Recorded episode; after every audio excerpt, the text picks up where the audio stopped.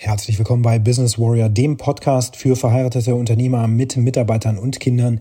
Diejenigen Unternehmer und Unternehmerinnen, die genauso wie du jeden Tag im Dreieck des Wahnsinns unterwegs sind.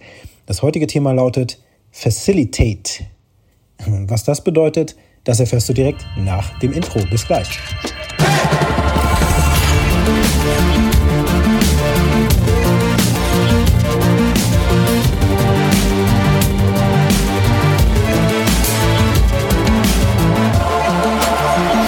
Heute geht Tag 1 des Workshops bei meinem Kunden zu Ende und der Tag war durchaus erfolgreich. Ich lasse mir das auch immer bestätigen durch ein Stimmungsbarometer.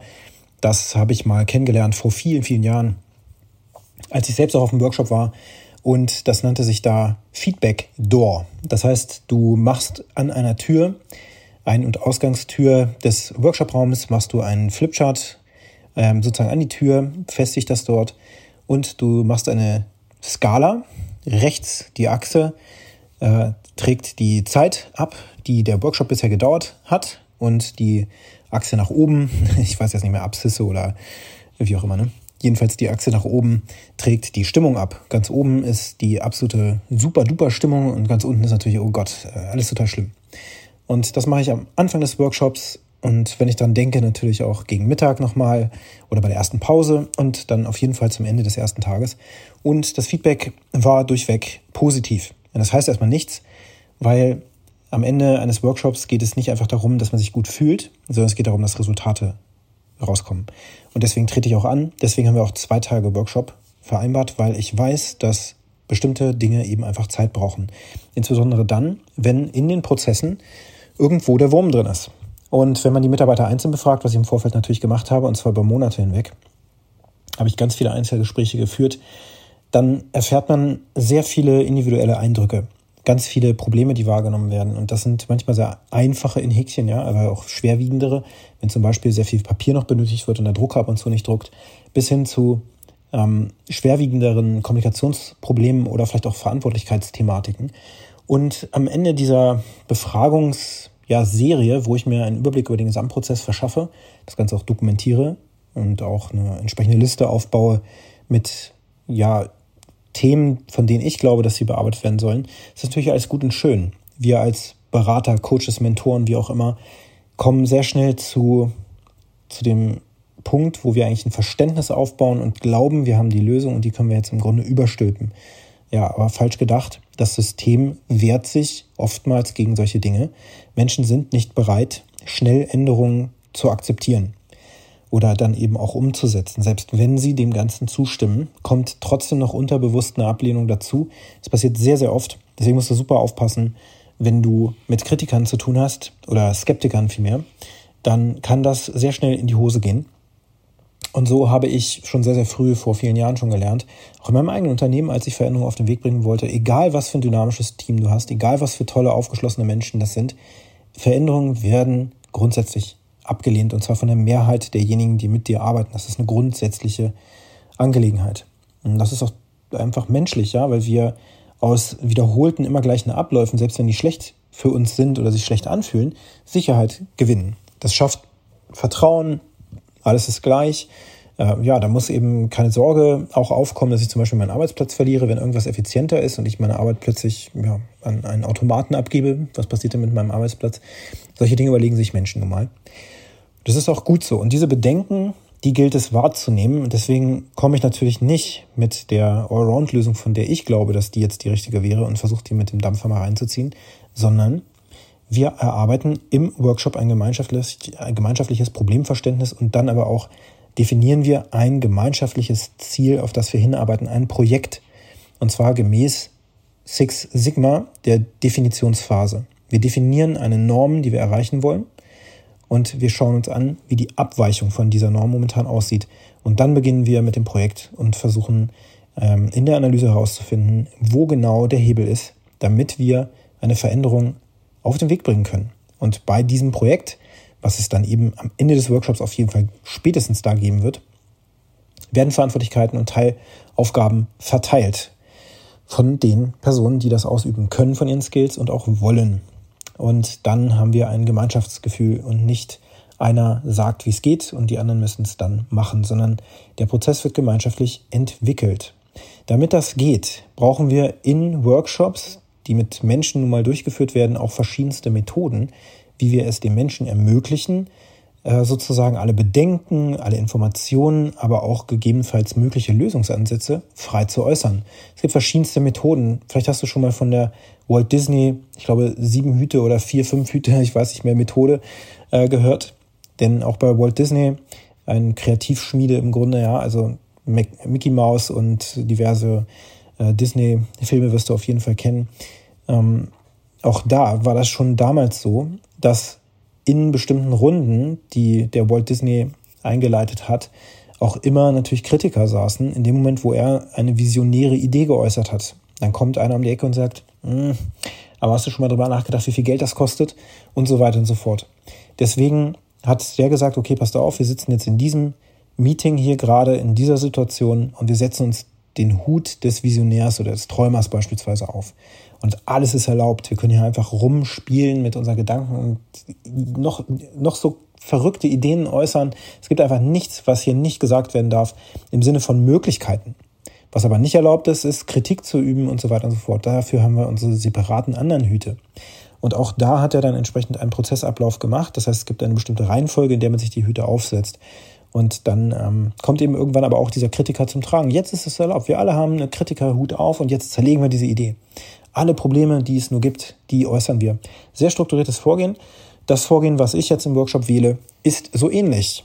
Es ist aber weniger linear, weil mm, ja, Psychologen haben über die Jahre auf jeden Fall eines gelernt und das ist, dass das Gehirn nicht linear funktioniert. Was bedeutet das jetzt schon wieder? Nun, das Gehirn bekommt die ganze Zeit Assoziationen. Während du diesem Podcast hier lauscht, passiert in deinem Gehirn ein Prozess. Das Gehirn nimmt die Information auf und es generiert zum Beispiel Bilder, Erinnerungen und so weiter. Und das alles ziemlich parallel. Beziehungsweise, ja, random würde ich jetzt nicht sagen, aber auf jeden Fall in unerklärbaren Reihenfolgen. Beim einen ist es stärker ausgeprägt, dass Bilder entstehen, vielleicht sogar Gerüche oder Geräusche oder so an die man sich erinnert und dann auch eine Verknüpfung zu diesen Themen schafft. Aber auf jeden Fall entstehen bei dir Gedanken, Ideen, äh, neue Möglichkeiten, aber auch mh, hm, Kritik. Stimmt das, was der sagt? Das ist doch Quatsch und so weiter. Also das passiert die ganze Zeit, bewusst und unbewusst. Und da das so ist, können Probleme vom Gehirn auch nicht einfach sequenziell bearbeitet werden, sondern in dem Moment, wo wir auf ein Thema schauen, entsteht im Gehirn sowieso ganz viel Assoziation. Es ist eine Assoziationsmaschine, immer und permanent, die ganze Zeit. Da das so ist, wende ich die Dynamic Facilitation Methode an. Und da ist es so ähnlich wie bei Walt Disney. Es gibt im Grunde drei Kategorien und eine vierte. Die erste Kategorie ist, oder beziehungsweise die vierte, ne? also die erste Kategorie ist unsere Fragestellung, das Problem oder ja, das Thema, was wir hier beleuchten wollen. Dann machen wir drei weitere Flipcharts oder ja auch ähm, Pinwände oder sowas auf, ne? weil es wird eine ganze Menge auch festzuhalten sein, je nachdem auch wie groß deine Gruppe ist. Zu große Gruppen, ich würde sagen über 20 Personen, da wird es dann schon kritisch, diese Methode anzuwenden. Ähm, denn sie muss strukturiert durchgeführt werden. Auf den anderen drei Flipcharts äh, werden folgende Themen untergebracht. Ein Flipchart für reine Informationen und äh, Anmerkungen. Ein Flipchart nur für Probleme, Herausforderungen und Hürden und ein Flipchart für mögliche Lösungen. Das heißt nicht, dass das die Lösung ist, aber wir haben drei Kategorien. Und jeder im Workshop kann sich frei äußern. Alles ist erlaubt. Das heißt, es gibt keine Reihenfolge, sondern wenn jetzt gerade Kritik da ist, weil die gerade entsteht, weil jemand anders gerade etwas gesagt hat und dann bei dir als Teilnehmer eine Idee entsteht und das ist dann eben Kritik oder eine Lösung, dann äußerst du die als nächstes. Aber das Spiel geht so, dass es keine direkten Gespräche gibt unter den Teilnehmern, sondern immer nur mit dem Facilitator, also dem Moderator, der das vorne aus der Nase zieht, wenn man so will. Ja, also der das genau versteht und dann auf Karten schreibt, die dann auf diese Flipcharts geklebt werden oder eben direkt schon auf die Flipcharts schreibt. Und zwar so, dass derjenige, der es gesagt hat, sich da wiederfindet und dass die Worte nicht verdreht oder irgendwas sind, sondern es geht darum, wirklich eins zu eins ungefiltert die Sachen aufzunehmen. Auch denjenigen nicht zu unterbrechen, selbst wenn das manchmal lange dauert. Es gibt Menschen, die reden sehr lange. Das muss dann in diesem Moment sein. Sowieso ist es sehr wichtig, in Workshops bestimmte Arbeitsvereinbarungen zu machen. Zum Beispiel, dass Smartphones auf leise gestellt werden, dass wenn Telefonate geführt werden müssen, dass die außerhalb gemacht werden und nicht innerhalb des Raumes, ähm, dass ja bestimmte Pausenregelungen existieren oder äh, auch miteinander äh, Umgangsformen festgelegt werden, respektvoller Umgang, also andere nicht unterbrechen, sondern ausreden lassen und so weiter. Solche Grundregeln, die sollten sowieso am Anfang eines Workshops immer abgestimmt sein. So, und wenn wir diese Methode der Dynamic Facilitation anwenden, ist die super spannend, weil es ist überhaupt nicht klar, was die Lösung am Ende sein wird. Vielleicht wird es sogar ein, ein, ja, ein großes neues Thema sein. Aber es, es wird immer so sein, dass in der Gruppe die Lösung irgendwann nach einer Zeit zum Greifen nah sein wird. Und das ist dann eben auch der Moment des Facilitators. Er muss genau aufpassen, was passiert und dann eben auch diese Situation sichtbar machen. Aber es wird auch hitzig werden. Es werden viele Probleme genannt und es wird emotional werden. All das ist okay und das darf auch sein. Ähm, wie gesagt, respektvoller Umgang. Es soll jetzt hier niemand beleidigt werden oder irgendwie über Leute äh, schlecht geredet werden, die beispielsweise gar, gar nicht anwesend sind oder sowas. Darum geht es nicht. Es geht darum, dass alle Bedenken und sonst was geäußert werden können und die werden kategorisiert, durch den Facilitator eingeordnet. Und dann eben auch die mögliche Lösung, wenn sie dann im Raum schwebt. Ja, das kann man schwer erklären. Das ist mehr so ein energetisches Thema. Klingt ein bisschen äh, spirituell und ist auch fast schon so die wird sich rauskristallisieren aus der Gruppe als Weisheit der Gruppe. Das heißt, man überlässt der Gruppe sehr viel Kompetenz. Und es ist eben nicht so, dass da vorne einer steht, der dann irgendwann sagt, so, die Lösung ist jetzt auf der Hand, ich halte sie hier fest und das ist der nächste Schritt. Also so ein bisschen wie so ein Lehrer früher. Sondern, nee, die Gruppe wird das irgendwann sozusagen herausarbeiten. Und zwar auch in der gegebenen Zeit. Ich habe solche Methoden schon ähm, in großen Workshops, auch in Konzernen angewendet, mit ungefähr 40 Mitarbeitern in einem Projekt. Und ähm, das hat funktioniert. Das hat wunderbar funktioniert. Und es ist tatsächlich so, dass man da sehr viel Vertrauen auch in diesem Prozess braucht. Also Spannende ist eben, dass wir es den Menschen ermöglichen, auch wirklich als Erwachsene sozusagen behandelt zu werden. Ne? So ein Workshop ist oftmals sowieso für viele Menschen ein bisschen schwierig, weil sie sich so ein bisschen wie in so einem Waldorfunterricht vielleicht fühlen oder so, je nachdem, wie der gestaltet ist. Auch solche Bedenken muss man auf jeden Fall aus, räumen. Denn es geht ja darum, dass man sich frei äußern kann. Das geht eben nicht, wenn man in bestimmten Situationen sitzt, wie zum Beispiel täglich am Arbeitsplatz, am Schreibtisch, wo man sich mal so eben so Watercooler-Talk-mäßig mit dem Nachbarn unterhält oder so oder hitzig, plötzlich kommt jemand rein. Das ist halt eine ganz andere Situation als in einem Workshop, wo wir dafür sorgen, dass zum Beispiel auch in einem Stuhlkreis Offenheit entsteht. Und das ist aber für, Mensch, für viele Menschen befremdlich, auch bedrohlich durchaus, weil ja dieser Schutzschild nicht mehr da ist.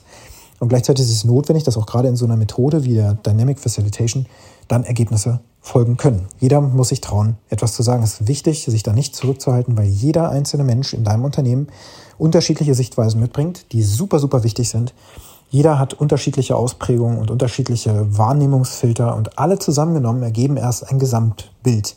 So wie in einem Flugzeug in einem Cockpit.